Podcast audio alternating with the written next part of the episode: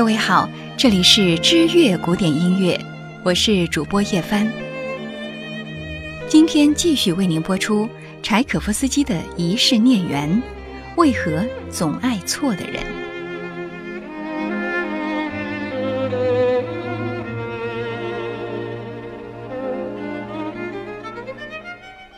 热恋中的人不仅智商下降，而且会变得生性多疑。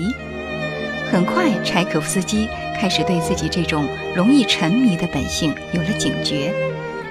为了远离爱的诱惑，他开始有意拉开和阿尔托之间的距离。从前是非常渴望能够和阿尔托独处，如今他开始刻意地邀请好友鲁宾斯坦来做电灯泡。每当再去拜访阿尔托的时候，他都邀请鲁宾斯坦同行。一八六八年十二月，柴可夫斯基在给父亲的信中提到了他非常渴望婚姻的愿望。父亲，每天我都能够收到他的书信，这似乎成了我的生活习惯。似乎少了他的信息，我就会觉得这一天不完整。这就是爱情，是彼此相爱的爱情，不是我的单相思。我们很自然地谈到了结婚的事，如果顺利的话。我们会在半年之后举行婚礼。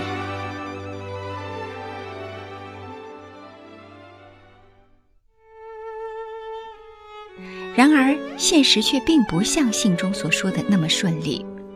首先，阿尔托的母亲第一个反对，理由是嫌弃柴可夫斯基那点寒酸的收入和在当时并不光鲜的职业——音乐家。当然，柴可夫斯基身边的好友们也并不看好这对恋人。好友鲁宾斯坦就带头不赞成。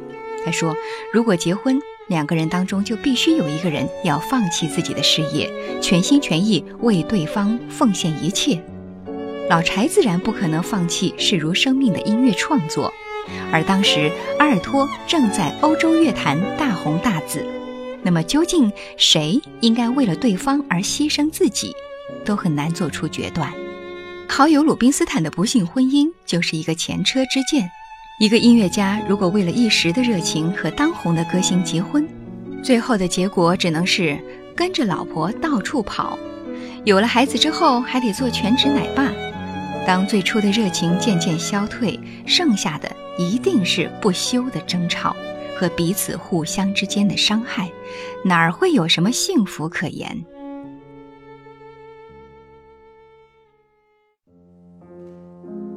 尽管如此，柴可夫斯基依旧是执迷不悔。再次给父亲的信中，他说道：“父亲，毫无疑问，我爱他。如果没有他，我一天都活不下去。”在这里，我们来了解一下柴可夫斯基的爸爸。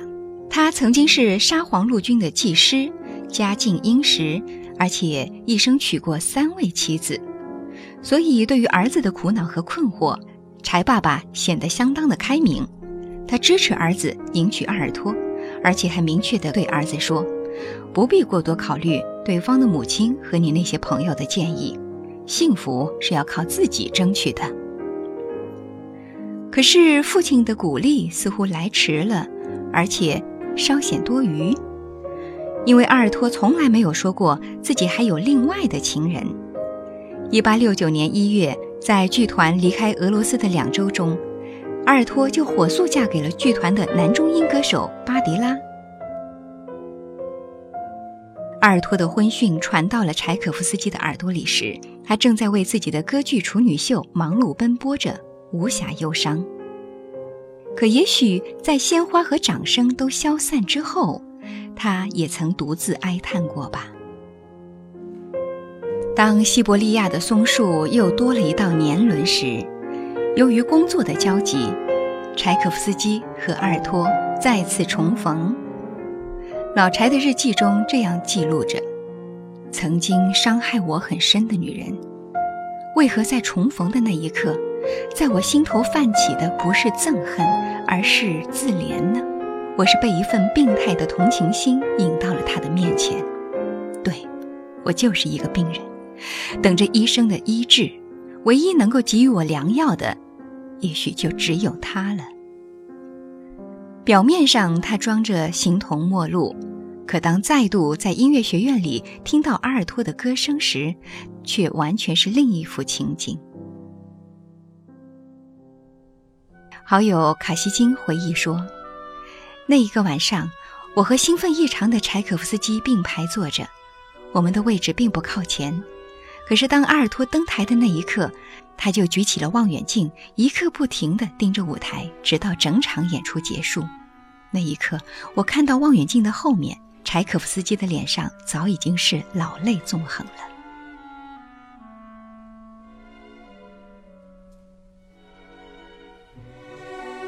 匆匆一别，再次相见，已经是近二十年之后的事儿了。那还是在柏林，柴可夫斯基。与挪威作曲家格里格一同登门造访阿尔托。回到住所，柴可夫斯基留下这样的日记：“这是柏林留给我最美好的回忆，在我的心中，他一直都是最好的，无人能够与他比拟。”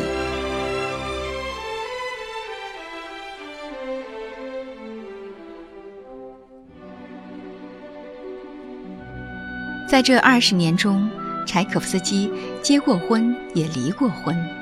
从他对婚姻的态度中，我们似乎可以大胆地推断，阿尔托是他一辈子真心爱过的女人。在他的书信中，还有这样的一段话：“阿尔托是我唯一的安慰。原本以为人的情感会随着时间变淡。”只有再见的那一刻，才知道他一直在我的心里最深、最深的地方。各位听友，这里是知乐古典音乐，我是主播叶帆。柴可夫斯基的《一世孽缘：为何总爱错的人》第二集，今天就播出到这里，欢迎您继续关注。